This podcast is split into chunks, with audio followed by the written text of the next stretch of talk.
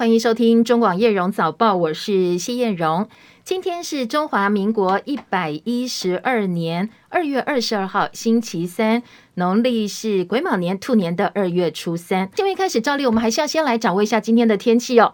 呃，清晨因为大陆冷气团的关系，各地还是偏冷，有四县市发了低温特报，而且还有大雨特报哦，所以上班上课注意。详细的天气状况呢，我们线上连线请教的是中央气象局的预报员，预报员早安。今天清晨还是在大陆冷气团影响之下，最冷的地方是在富贵角的十点一度，那其他在北部、东北部，呃，大概十二到十三度左右。那今天。呃，整体来讲的话，白天气温会逐渐回升一些，但是北部、东北部因为潮比较潮湿的关系，所以温度回升大概也只有十八到二十一度左右。那中南部地区还有台东可以回升到二十二到二十五度。呃，中南部日夜温差会比较大一些，早出晚归还是要适时的增添衣物。那另外就是东北风今天还是比较强一点，尤其在上半天，桃园至嘉义、恒春半岛沿海空旷地区以及绿岛兰屿、澎湖马祖会有九到十级的的强阵风。下半天以后，这个风力会稍微减弱一些。那此外就是基隆北海岸沿海空旷地区以及金门也有比较强的阵风，而在东半部地区以及绿岛兰屿、恒春半岛是有长浪发生的几率。那明天的温度会比今天再稍微回升一些，不过后天呃开始二十四、二十五、二十六这三天又有另外一波强烈大陆冷气团南下，所以届时呢就是温度还会再下降。线上是资深的预报员林定仪先生，也谢谢定仪的提醒哦。所以呢，呃，今明两天白天可以稍微。把握一下温暖天气，因为到了二二八连假前两天，温度又下降了，而且这一波的低温预测的温度还蛮低的，可能是个位数，提醒大家哦，特别注意。等一下上班上课雨具不要忘记哦，因为呢大雨马上就要到了。好，再来关心的是，呃，台美的国安高层会谈在台湾时间昨天深夜十一点钟，美国时间今天早上十点钟，在维吉尼亚州的美国在台协会 AIT 总部登场。这场会议除了台美双方主谈人。顾立雄、吴钊燮、驻美代表萧美琴、美国的副国务卿雪曼以及美国的副国家安全顾问费纳，通通都参加了。按照过去秘密会议的惯例安排，可能的与会者还包括了呃，我们对美国业务的国防部副部长，还有负责台美关系的国安会副秘书长等等。呃，很多媒体说，其实下个月要接 AIT 主席的白宫国家安全会议。中国暨台湾事务资深主任罗森伯格应该也出席了。其实台美的国安高层会议秘密会谈已经很多年了，但是呢，双方都有默契，高度保密，所以细节很少外流。这次会议是由前美英国的《金融时报》从华府方面披露的消息，而先前蔡司秘密访台行程也曝光，刚好中美最近呢紧张情势又升高，因为间谍气球、侦察气球的关系，所以敏感的时机点，台美国安高层会谈登场也格外引起外界关注。今天清晨收盘的美国股市大跌的，因为美债殖利率飙升、地缘政治紧张局势，还有零售巨头沃尔玛、家具业巨头聚德宝财测不佳，所以市场的恐慌情绪攀升。美股主要指数全盘静默，非必需消费品类股跟科技股带头下杀。美股收盘道琼大跌了六百九十七点，跌幅百分之二点零六。收在三万三千一百二十九点，道琼跌的跌幅相当深哦，这是去年十二月十五以来最差的单日表现。而标普今年也跌了两呃这个八十一点，跌幅百分之二，三千九百九十七点。而跌破四千点大关之后呢，同样写下去年十二月十五号以来最惨的跌幅。纳斯达克指数跌两百九十四点，跌幅百分之二点五，收在一万一千四百九十二点。费城半导体跌九十九点，跌幅百分之三点三一，两千九百零六点。深夜收盘的欧洲股市今天也是收低的，伦敦股市跌三十六点，七千九百七十七点；法兰克福指数跌七十九点，一万五千三百九十七点；巴黎 CAC 指数跌二十六点，七千三百零八点。另外，微软宣布已经跟任天堂签了十年的合约。未来呢会把 S Bus 平台上的游戏通通带给任天堂的玩家，包括了独占大作《决胜时刻》，所以玩家可以玩十年。他强调是要把游戏带给更多的玩家，实现他自己过去的承诺。好，七点零四分，还是要先跟呃流行网音乐网的听众朋友说抱歉，今天因为我们系统的对时哦提早了一点点，所以呃叶荣早报大概提早了一分多钟开始哦，所以前面没有跟大家问候，再次跟大家表达歉意。美国股市昨天休市，台北股市呢多头稍微观望一点点哦，一度失守一万五千五百点。全网台积电熄火，但是大立光领军电子股回稳，再现七千金。收盘的时候小涨十一点，大盘收在一万五千五百六十三点，三大法人合计买超八点一亿元，不过外资连三卖，昨天卖超二点五一亿元。亚洲股汇市陷入整理，台币随着亚币走弱，昨天收盘收在三十点四一五，贬值了四点四分，写下超过一个月来的新低。台北跟元泰外汇市场总成交量十二点八九亿美金。星宇航空董事会昨天决定办理现金增资，普通股呢以不超过三亿股为上限，面额十块钱计算，要在定价之后另行公告发行的价格，预计募资不会超过五十亿元。新宇今昨天的股价是跌了。零点八五块，收在三十九点三元。再来关心俄乌战争的最新情势，俄乌冲突星期五就要届满一周年了。继美国总统拜登星期一突然造访位在战争前线的乌克兰首都基辅，强调美方对乌克兰民主主权、领土完整的坚定承诺。俄罗斯总统普亭昨天呢也有大动作，他向国会发表演说，把乌克兰特别军事行动界定为战争。他说呢，没有发动战争，而是美国主导的西方国家挑起了冲突，寻求无限且的权利。而普亭更宣布要暂停参与美俄缔结的新削减战略武器条约。他还警告华府，一周前已经签署命令，让俄罗斯新型的陆基战略核武进入全面备战的状况。那俄方已经不排除要进行核试了。这一次，普亭的国情咨文总长时间一个小时四十五分钟，写下了最长记录，其中有二十分钟是在骂西方国家。同时呢，演说当中也提到了 LGBT 族群。普亭说，一男一女共组的才是家庭，还表示他要保护后代免于退化跟堕落。好，这是普廷的演说内容。他去年二月二十四号发动对乌克兰特别军事行动，到现在第一次发表公开的国情咨文演说。同样在二十一号，美国总统拜登抵达波兰访问，还跟波兰总统杜达举行了会谈。有很多外国媒体解读说，好像在跟普廷打对台一样，隔空交锋。纽约时报分析，拜登跟普廷的对抗越来越激烈，这两个人的演说呈现出来的是截然不同的世界观。可能美苏之间的冷战氛围，现在又大家可以感受到，慢慢感受到了。好，讲到拜登稍早在波兰首都华沙表示的内容呢，演说的内容，他主要是要强调他会继续支持乌克兰，还说俄罗斯绝对不会战胜乌克兰。他也谴责俄罗斯总统普廷，承诺就算冲突进入新的更不确定的阶段，美国也绝对不会动摇。切海伦的报道。美国总统拜登突然造访乌克兰之后，回到波兰。今天在波兰首都华沙发表演说，皇家城堡外聚集了几千位民众。拜登表示，基辅仍然屹立不摇，骄傲地矗立着。最重要的是，它是自由的。俄罗斯绝对不会战胜乌克兰。拜登指责俄罗斯总统普廷，表示一心一意要重建帝国的独裁者，无法降低人们对自由的热爱。残暴绝对无法伤害自由的意志。拜登强调，西方将会继续支持乌克兰，并且没有像普亭所说正在密谋攻击俄罗斯。而数以百万计俄罗斯公民希望和邻居和平共处，他们不是敌人。美国有线电视新闻网 CNN 报道，拜登表示，面对普亭对民主的攻击，西方的决心正在加强。他在演说中十度点名了普亭，表示普亭对土地和权力的贪婪欲望将会失败。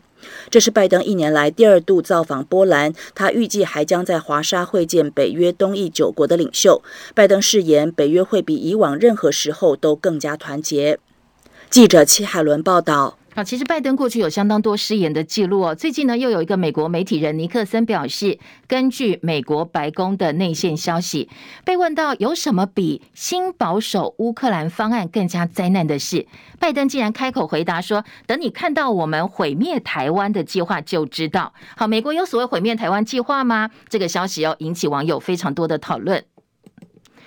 全球面临中美关系紧张、俄乌战争马上就满一周年等等，基于地缘政治危机，中国大陆外交部昨天举办了蓝厅论坛，发表全球安全倡议概念文件。表示，习近平为了解决全球安全难题，提供了更系统的思路、更可行的举措。说有一百多个国家跟联合国在内的国际组织支持所谓的全球安全倡议概念文件，将近七十个国家加入全球发展倡议之友小组。这个文件当中提到，支持透过对话谈判政治解决乌克兰危机等等比较热点的议题。《华尔街日报》引述消息人士的话说，中国领导人习近平计划未来几个月会访问俄罗斯，跟普廷举行高峰会。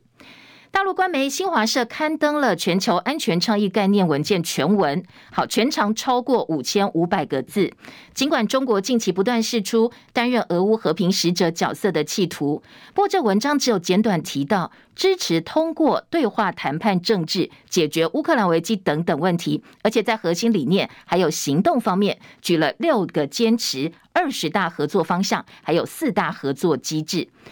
主要的内容呢，是习近平提出来要消弭国际冲突的根源，完善全球安全治理，实践世界永久和平等等。他说，六个坚持是坚持尊重各国主权、领土完整，坚持遵守联合国宪章的宗旨跟原则，坚持重视各国安全的关切，透过对话协商和平解决国家之间的分歧跟争端，同时呢，要维护传统领域以及非传统领域的安全。另外，在俄乌战争还有其他的焦点呢？北约秘书长史托滕伯格以及欧盟乌克兰首见三方会谈，对于俄罗斯总统普京的国情咨文宣布片面暂停跟美国的新战略武器裁减条约。史托滕伯格敦促他重新回到条约，避免更大灾难，批评普京想要朝第三次世界大战前进。大西洋公约组织秘书长史托滕伯格跟欧盟、乌克兰在北大西洋公约组织进行历年来第一次的三方会谈，主要聚焦的是怎么样快速有效提供乌克兰需要的武器。好，在这个部分呢，史托滕伯格指责普亭宣布暂停现武条约是想朝向第三次世界大战前进，而乌克兰外长则对中国大陆马上要提出来的俄乌和平计划表示非常的期待。因为马上俄乌战争就要周年了，乌克兰方面非常担心俄罗斯会有更大规模的动作，所以现在建议各级学校从周三开始远距教学三天。时间七点十三分，继续来关心国内昨天的一些新闻重点，还有焦点的话题讨论。立法院昨天三读通过疫后强化经济特别条例草案，在民进党立院人数优势的情况之下呢，是按照行政院版本通过，每个人普发现金六千块，从公布日开始实施到二零二五十二月的三十一号。好，整个时程来算，大家什么时候会领到钱？如果说在朝野审议预算没有其他意见的话，最快三月中，最慢四月中，六千块钱应该就可以到手了。李仁月的报道。立法院今年三读处理有关全民普发现金的疫后强化经济与社会韧性及全民共享经济成果特别条例。虽然国民党团提出普发现金一万元的版本，不过在民进党的人数优势下，仍旧表决通过行政院和民进党团版本。总计三千八百亿元的特别预算，除了全民普发现金六千块钱之外，另外两千亿元将用在挹注劳健保、台电、减轻居住负担、扩大公共运输补贴、推动中小企业转型升级以及观光和补贴就学贷款等十大项目。而在特别条例审议期间，行政院已经排定了各部会简报措施方案。根据朝野协商的结论，如果行政院在三月二号前送出特别预算案，那么就会在三月三号邀请阁揆陈建仁和相关首长。长报告备询，同时交付委员会审查。经过一个月的协商冷冻期，最快四月十一号可以表决三读。中广记者李仁月在台北报道。花莲县议会昨天在地方大报《更生日报》还有议会刊板上刊登了寻人启事，要县民协寻县长徐正伟，还有副县长严新章，说呢，赶快回到议会跟议会联系。议长张俊表示，等县长跟议会联系，县议会就可以召开临时大会，让重大的民生议案赶快通过审议。既然我们在二三读会的时候啊，这个副县长啊以及县长，他居然无视大会的决议。那不来不来参加这个议会啊，不来议会说明。那所以我们当时的决议就是说，你既然不来说明的话，那我们就严审。那你县长不来啊，反而是叫这个各局处的这个处长啊，以及他们新闻科的，就每个局处都发每天发一篇新闻稿。好，这是在议会方面的说法。县府也有回应，县府说，按照地方制度法跟内政部的函释，县长、副县长都不是应该列席人员，所以呢，议会自己严审，并不是议事规则程序与法不合。那在地方自治法以及内政部的解释函里面，县长跟副县长是不需要出席临时会的。其实，在议会提出叫严审这个部分，在地方自治法里面哈，在议事规则里面没有严审这个部分。好，花莲县议会跟府呃这个县府之间的冲突，其实已经好一段时间了。议会批评县长每天都在跑婚丧喜庆各项活动，对重大议案拒绝回应不回应，所以府会之间的沟通协调机制完全宕机。而在议会部分还说，县府每天都发一篇新闻稿来指责议会，这也不是正常的府会沟通的方式。而昨天更是大动作，刊登了非常大篇幅、非常明显的一个广告，说要协寻县长跟副县长。蛋价供需状况，鸡蛋的供需状况持续紧绷，抢购鸡蛋好像是每天下班之后非常重要的工作。红海创办人郭台铭昨天在脸书发文批评政府无力解决蛋荒，说没有人能够幸免的蛋蛋危机，现在在台湾短时间也看不到尽头。他说呢，政府面对蛋荒不但没有超前部署，而且处处显露出在后面苦苦追赶的窘境，甚至老百姓每天面对空空如也的货架，哎，但是长官来巡视的时候，货架货架上又是蛋满为患，说这叫面子工程，跟老百姓的日常变成强烈对比，相当的讽讽刺。他还说，人民需要是解决问题的政府，而不是解释问题的政府。农委会看到了郭董发文，马上发出新闻稿回应，说最主要原因是全球各国的家禽产业受到禽流感疫情的影响，加上饲料成本太高，接下来会继续加强调度稳定的供蛋。农委会主委陈吉仲昨天晚间也说，对于让大家没有办法及时买到鸡蛋，他表示深深的歉意。好，对于呃行政院前发言人陈宗彦，因为涉及性招待事件下台，昨天呢过去也曾经卷入类似事。见的高雄市议员陈志忠被媒体追问他的看法，好，他做出了回应，引起网友相当多讨论。我想每一个所有的党工职同志都要呃接受各种挑战啊，当然是要呃以最这个最高的一个标准哦来自我要求了。好，他说从政同志啊，党公职同志都应该洁身自爱，用最高的道德标准来要求自己。新冠肺炎疫情趋缓，未来呢，疫苗接种可能会常态化。指挥中心发言人罗毅军昨天表示，卫福部传染病防治咨询会议预防接种组现在初步拟定中长程计划，一般族群一年打一剂，高风险族群一年要打两剂的疫苗。明天会告诉大家真正接种的细节怎么做。指挥官王必胜昨天在拜会宜兰县政府的时候也说，未来会比照每年流感季节打流感疫苗。原则上呢，跟上一季间隔六个月就可以打，而且有催打的相关准备跟措施。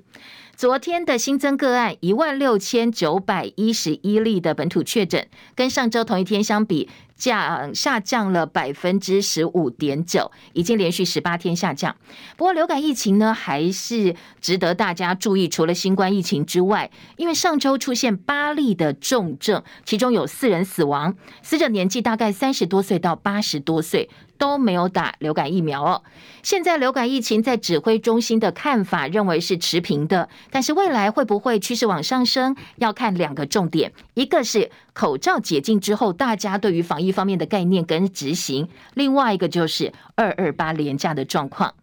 好，国内还出现今年第一例境外移入的猴痘病例，北部一个三十多岁本国籍男性，他是第五例的境外移入个案，有欧洲多国的旅游史，而且有社交接触哦，现在研判可能是在奥地利感染的。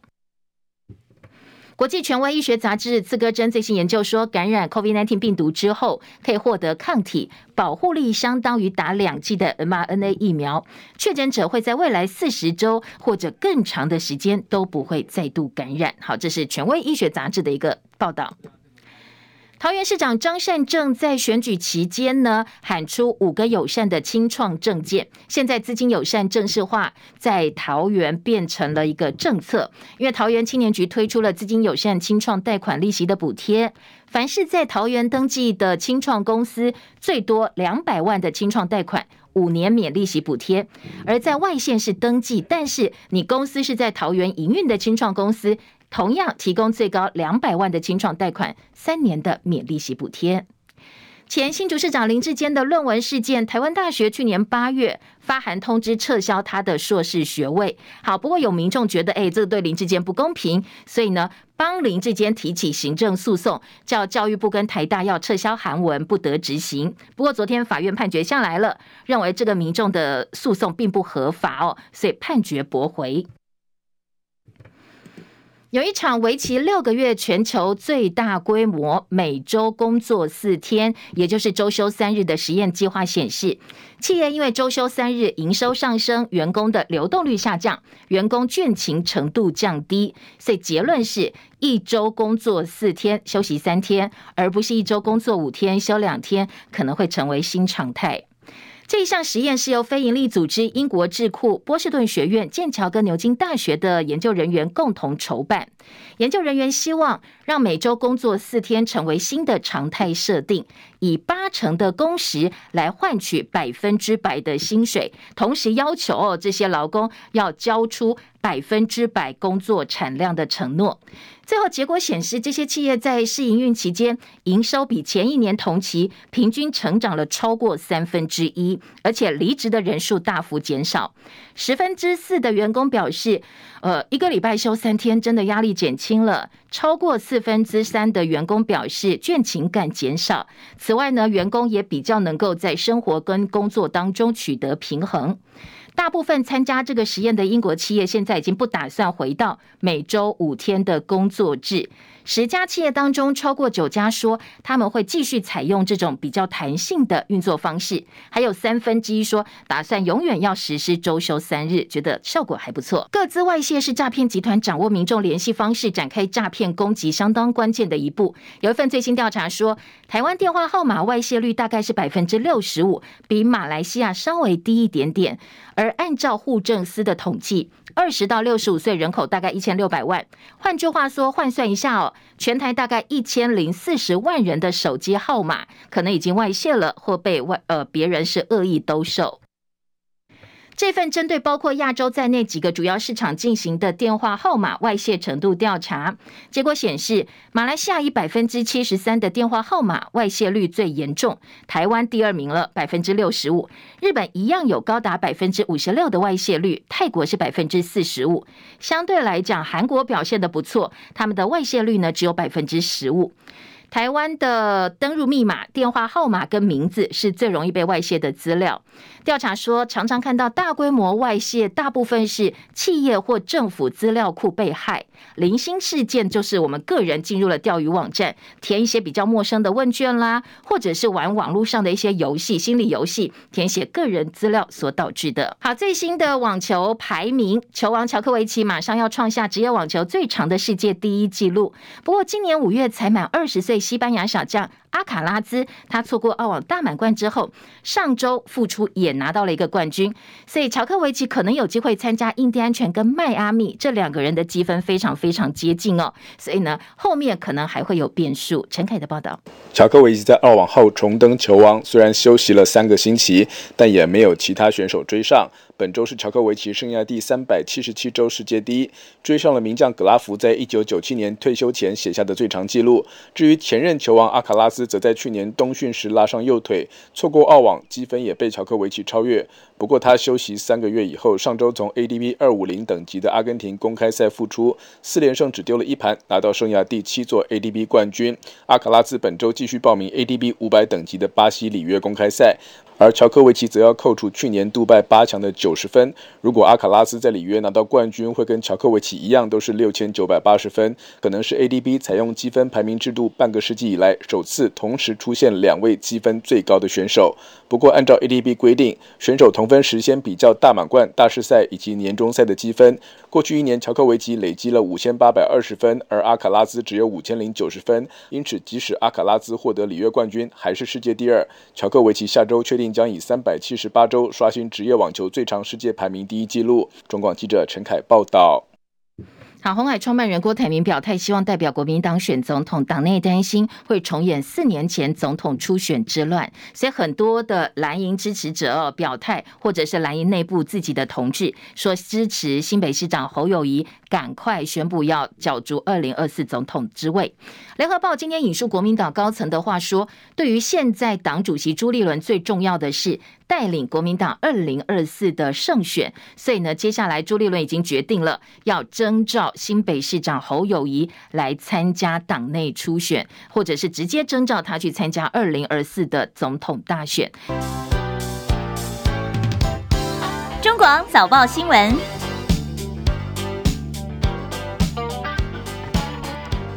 时间七点三十分，欢迎回到叶荣早报新闻现场，我是谢燕荣。今天早报在头版的新闻重点，先来关心综合性报纸的头版头条。好，今天三家报纸，中时、联合、自由头版头的呃选择的议题仍然是不一样的。今天在中国时报的头版头条，自由时报头版二题，还有经济日报放在头版的下半版面，关心的是我们每个人快要可以拿到六千块钱了，最快三月中领钱。因为呢，法源条例立法院昨天已经三读，而且蔡英文总统签署，总统府公布，如果朝野在审预算没有太大的意见的话。呃，三月中是最快最乐观，不过大部分呢、包括中时跟呃自由时报、联合报都普遍觉得应该是四月中比较可能，四月中最慢，六千块钱应该会发到你的手上。好，这是一个新闻重点。另外呢，中国时报引述阁揆陈建仁的话说，会尽快发放，要照顾国民，而二零二五十二月三十一号以前出生，每个人都可以拿到六千块哦。施行日超过蔡英文的任期，所以呢，今天在内页新闻当中也有来讨论说，这样子做法到底呃是不是负责任的做法？你自己任内你应该要来负责的，那你结果呢？你已经呃承诺到你下任就是任期结束之后了，蓝营质疑这个叫做买票哦。好，中国时报。另外一个新闻重点呢是来关心的是呃在。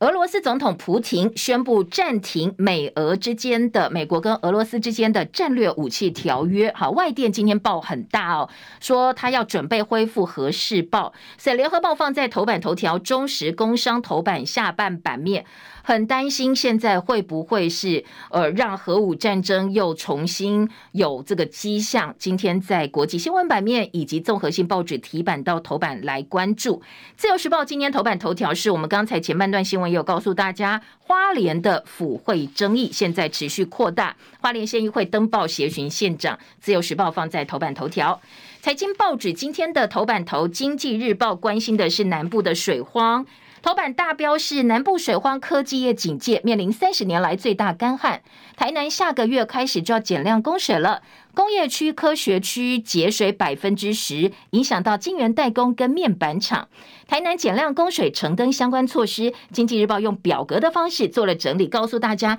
有哪些做法。而工商时报关心的是最近股价波动蛮大的新宇，说呢，新宇航空现在呃变成台股的吸金热点之后。七个交易日，股价涨了百分之一百六十六，成交金额呢是破了五十亿元，改写新贵纪录。所以董事会昨天决定要办理现金增资五十亿，普通股不以超过三亿股为限，募资不会超过五十亿元。这是今天《工商时报》的头版头条。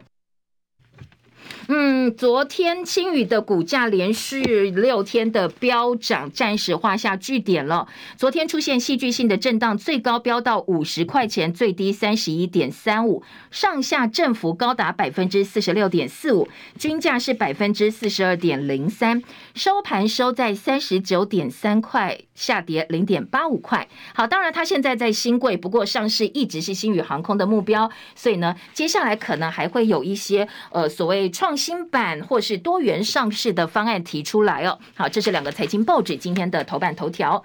综合性报纸在头版除了版头之外，其他位置还有几个比较重要，会提版到头版，都是大家关心的新闻呢。我们来听听看，像联合报头版下半版面以及中国时报都来关心健保。联合报头版下半版面的标题是。药价，健保药价要大砍，缺药危机恐怕会扩散。而中国时报告诉大家，如果你是在台湾涉及，但是你人在国外的话，还是要继续缴健保费。好，这是两个跟健保有关的议题，不太一样的讨论，但是呃都很巧合哦，今天出现在头版。中国时报今天的重点是。大法官去年底的视线说，鉴保法庭复保施行细则违反了所谓法律保留原则。所以呢，呃，判决公告之后两年就失效。昨天健保署的署长石崇良接受中时专访，他讲到了部分的重点，说未来会废除停付保制度，只要你是具有中华民国国籍设籍者，不管人在哪里，国内或国外，你都要缴健保费。而中时内页六版说，高价药品会推差额给付，癌症用药考虑成立特殊基金的可能性，希望能够降低大家的负担。好，这是中时专访石崇良的几个。重点头版内页看得到，联合报关心的就是，呃，现在缺药的问题，说第一线抗生素呢已经缺货很久，最近呢甚至连后线抗生素注射型的剂型也缺货，所以缺药危机扩大。那全国药师公会表示，健保署今年要大砍一百五十亿元的健保药预算，本土药厂首当其冲。无利可图的情况之下，大家就不想去生产低价药品，缺药的问题会越来越严重。其实这个跟我们现在缺蛋呢，也是有某个部分是一样的。因为呢，你一旦去压抑蛋价，那鸡蛋农说：“哎，我成本那么高，你又不让我反映成本，我当然就不想再呃继续生产鸡蛋啦。否则我又没有赚钱，我还现在还要亏钱。所以在药厂也是一样哦，缺药的问题恐怕大家是可以预料到的。健保署长石崇良说：“马上药品新药。”这个新药的价格四月一号就要上路。如果说厂商觉得，哎，我不付成本的话，你可以拿成本资料去申请调高健保支付价格。好，这个是健保署的回应哦。今天联合报做了一些病程的平衡报道。自由时报今天头版上半版面预告说，接下来的五费疫苗，哈，自由非常坚持到现在还是五费，那其实就是我们的新冠疫苗哦，一年打一剂，高风险族群半年打一剂。另外还有个社会新闻，在自由时报。到提版到头版。炒房客诈贷，行员办内鬼掩护，说呢有炒作不动产的女金主金德一向地政士借牌，虚增贷款人头的所得清单，灌水拉高不动产的成交价，然后跟银行贷款，像彰化银行、五分埔分行、华南等四家银行诈贷两亿多，所以银行损失大概一亿元左右。北检查出银行里头有内鬼配合放款，指挥呃这个所有的检调人员，昨天按照为。违反银行法去约谈四家银行九名现任跟离任的人员，女金主借牌灌水交易，约谈了四家银行九个人，虚增人头所得住宅的行情，结果呢前前后后，哎，这个诈骗银行。诈得了两亿多，好，这一则社会新闻，今天自由时报题版在头版上半版面。我们先从六千块钱听起哦。中国时报头版头条，每人发六千，最快三月中领钱。疫后特别条例三读，三千八百亿用在发现金、照顾弱势、减轻学贷等等，预算明天就会送到立法院审查了。当然，今天整个版面呢，头版是来还原昨天在立法院三读的过程，还有在野党的一些说法哦。最主要聚焦的是说呢，这个因为施行日超过蔡英文的任期，所以蓝营有意见，觉得这个就叫买票啊。内页新闻其实这部分也有一些讨论，像在中时的三版，在记者特稿周玉祥的特稿说，好，这个条例最快四月普发现金，不过。三读施行的时间设定是二零二五年十二月三十一号，超过了蔡英文总统二零二四就下台了嘛？哦，说这到底是帮民进党连任之后预先打造小金库，还是想把执行的责任甩过到继任者？不管如何，一个特别法可以跨到新总统任期。忠实说，这是视责任政治为无误。那特别条例跟法律是相同位阶，不过运作上呢，后法优于前法，特别法优于普通法。特别法有特殊的理由，必须暂时突突破部分法律限制的性质，它是可以被允许的。蔡政府任内通过非常多的特别条例，像前瞻特别条例、新冠纾困振兴特别条例、海空战力提升特别条例，现在又多了一个疫后特别条例。好，这个所谓特别条例，就是因为现在的环境很特别，所以要跟立法院请款，我要做特别的运用。呃，今天中时记者说，你必须要于法有据提出来，这笔钱拿的合不合理？当然，朝野自己有论述，大家也有自己的公道看法。这是政府基于当下跟立法院要来的钱，你应该要帮你要来的钱负政治责任。你最后一年提出的议后特别条例，行政院拟定，多数的呃这个绿营立委在立法院护航通过。就应该帮这个预算执行的成败负全责，而不是把适用年度拖到新总统。这又不是新总统要的钱，那最后你要他负责，其实对他也不公平哦。所以今天的中时讨论的是这个重点：你不在任内完成，把期限拉长，滥权管到新民意的任期，执政党留一个尾巴，在三读法案当中包藏祸心，说其心可议。好，另外中时在呃内文当中说。景气遭逢下行风险，现金拉抬经济恐怕效果有限。而爆发性消费，工商界看不到，共享六千经济，艺文界不抱期望。全台全国二点五万台的 ATM 现在已经 ready 了，准备好了，要还税于民，给大家领六千块。这是中国时报今天的版面安排。另外，在联合报呢，则是说，嗯，三千八百亿挹注学贷、艺文等十大领域，昨天总统已经签了。看不到陈内阁的温暖，只看到对抗民意的坚韧。因为蓝营一直希望发一万块，最后一万块没有发下来哦，所以蓝营说很遗憾，没有看到陈内阁的温暖。而时代力量也是反对，但他反对的部分是不排富，他觉得应该要排富才是时代力量想要看到的疫后这个这特别的这个普发现金的方法。好，另外在《自由时报》今天除了头版中间版面说，呃，要分配普发现金之外，还要挹注劳健保等几个领域。二版呢，则是来看一看公车月票、通勤月票的补助。这个也是在疫后条例预算里头，交通部争取到三年的两百亿的预算。因为疫后特别预算几个主轴，一个是劳健保跟台电，另外一个是所谓加强经济跟社会韧性、居住正义啦、弱势啦、交通补助啦、学贷啦、艺文等等都在这个部分。还有普发现金六千块跟预留裁员是第三部分。好，通勤月票补助，今天自由时报说渴望扩及到十七县市，只有花东外岛三。线是没有提出来，交通部还在精算，呃，钱要怎么分，分摊的比例到底要怎么办呢？而云嘉嘉喊加一，北北基桃希望加码。好，各县市呢，本来规划只有三个生活圈：北北基桃、中彰投，还有南高屏。但是没有被纳入的云林县、嘉义县市也说：“哎，我们也要云嘉嘉月票，呃，我们也要这个中央来补助我们，让我们大家可以在这个生活圈里头可以共享。”好，这是其他地方的说法跟看法。今天在中国时报则说，公运。月票补助明天会拍板，其他县市呢则有意见。高雄希望落实南北交通平权，说补助资源南部民众不够，我希望跟台北一样，双北一样，我们有这么好的一个公众运输的资源，这个才是民众要的。好，今天在中时的配稿还有一个部分是说，谢国良本来说要给大家 GoGo 了嘛哦，电动机车，呃，今年恐怕因为预算的关系哦，他说，嗯，今年电动机车政策编列超过一万辆电动机车三亿元的预算，如果说真的顺利的话，第四季大家就可以来申请，可以交车了。今天的中国时报配稿。另外，在联合报里民意论坛说，交通月票你不是说我要推就马上推哦，你要先做好需求的分析呀、啊。记者呃，这个消基会的董事暨交通委员会召集人李克聪老师，他在交通部分呢，呃，其实已经呃这个钻研好一段时间了。他昨天说，交通月票必须先做需求评估，维持服务品质，永续执行才是关键，而不是说我不知道这笔钱可以发到什么时候，发完再来可不可以做，不知道。你也不知道各地方的需求，你也不知道钱到底可以用到什么时候，或者政策可以延续到什么时候。呃，时间到了还会不会继续下去都不知道。其实这样一个政策是不负责任的。好，这是今天在民意论坛联合报的报道。继续，我们来听听看头版的其他新闻焦点。好，来听到是今天在。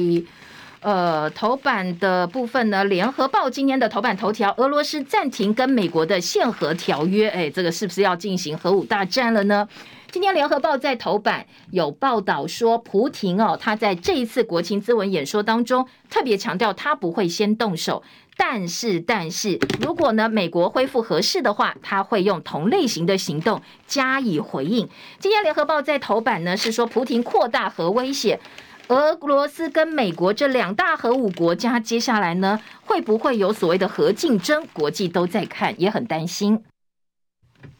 联合报报道，普京的国情咨文誓言继续战争，布林肯说非常不幸，而且不负责任，重申被迫战争，暗示没有回头路可走，说乌克兰人民沦为西方领主的人质。好，这是今天联合报几个焦点。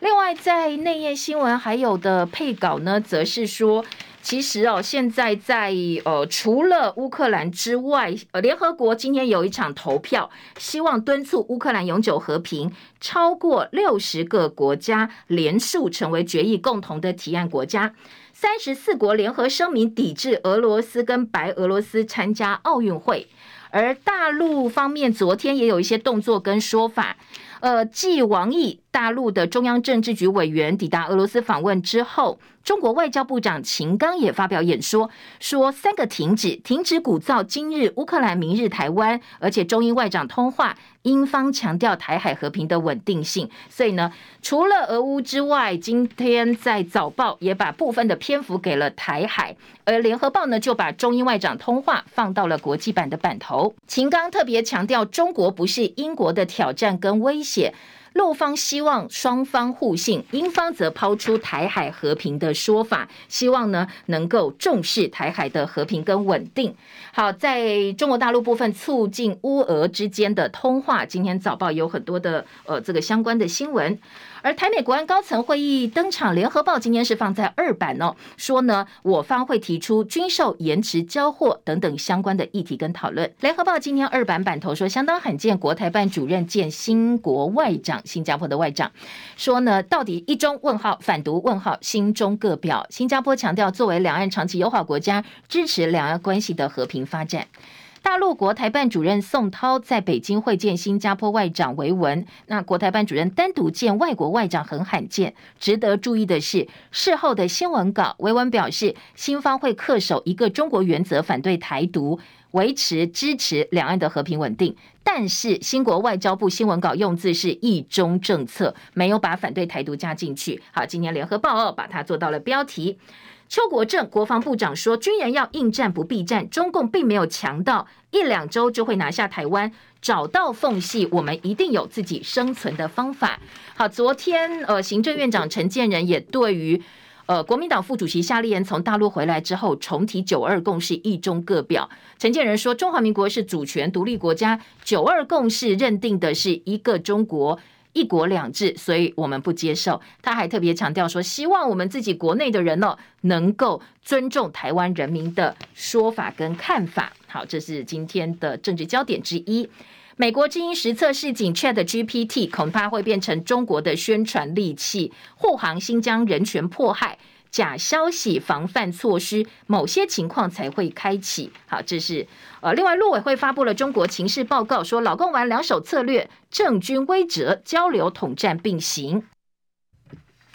健保药价要大砍，缺药危机扩大。联合报今天在头版下半版面说，本土药厂不肯生产低价药了。石崇良答应要检讨，比照处方药定出地板价格。侯友宜在大选民调当中领先，今天的呃醒报是做到头版头条。最近几个民调大概透露出来的方向，不管是呃民进党的背景的这个智库，或者是台湾民意基金会，又或者是先前美丽岛电子报，大概都是如果是一对一的话，侯友宜会赢赖清德，赢的幅度不一定。但是如果撒卡都的话，哎，这个可能赖清德就会有好处了。所以今天在呃联合报的报道啊，政治焦点说。现在蓝营内部呢，党主席朱立伦打算要来征召侯友宜选总统，心中已经有定见了，说可能把有意愿会胜选的人列入民调，非公开的全民调，避免被对手操作。那在提名时程六七月可能是正式提名时程，四月就会开始动作。好说，呃，这个东西呢，可能在蓝营部分已经传出来了。联合报。另外，联合报报道，史上最长的蛋荒，陈吉仲续任仍然无解。不要忘记哦，除了鸡蛋之外，还有凤梨世家石斑鱼产销失衡衰退。这个在任最久的农委会主委，你没有解决半个问题耶，而且承诺不断不断跳票，一直把呃真正可以解决问题的时间往后延。所以呢，联合报直接说，这一个农委会主委可可能是难辞其咎的蛋荒的问题。呃，国内又闹蛋荒了。最近很多通路宣布要限购鸡蛋，一个人只能买两盒鸡蛋。餐饮小吃店把蛋料理拿掉，麦当劳的部分门市也没有办法供应早餐的蛋堡满福堡。哦，很多喜欢吃蛋堡的这个消费者根本就是大声哀嚎。所以呢，呃，接下来到底什么时候可以让鸡蛋正式的供应、正常的供应、价格正常、那个货源也正常？农委会主委陈吉仲说，这个月底三月上旬就会。逐步恢复供需。不过，什么时候恢复供需的言论，很多人说，去年爆发蛋荒以来，你就不断轮回讲这些话，然后都没有兑现呐、这一波史上最长的蛋蛋危机，陈吉仲严重失职，难辞其咎。真的要算账的话，还可以跟他算前年被禁的凤梨世家农委会，同样到现在也没有稳住产销。凤梨世家每台斤去年还有三十块，今年呢，呃，年后一度降到每台金十块到十二块。好，你再认是任期。最久，但是你是不是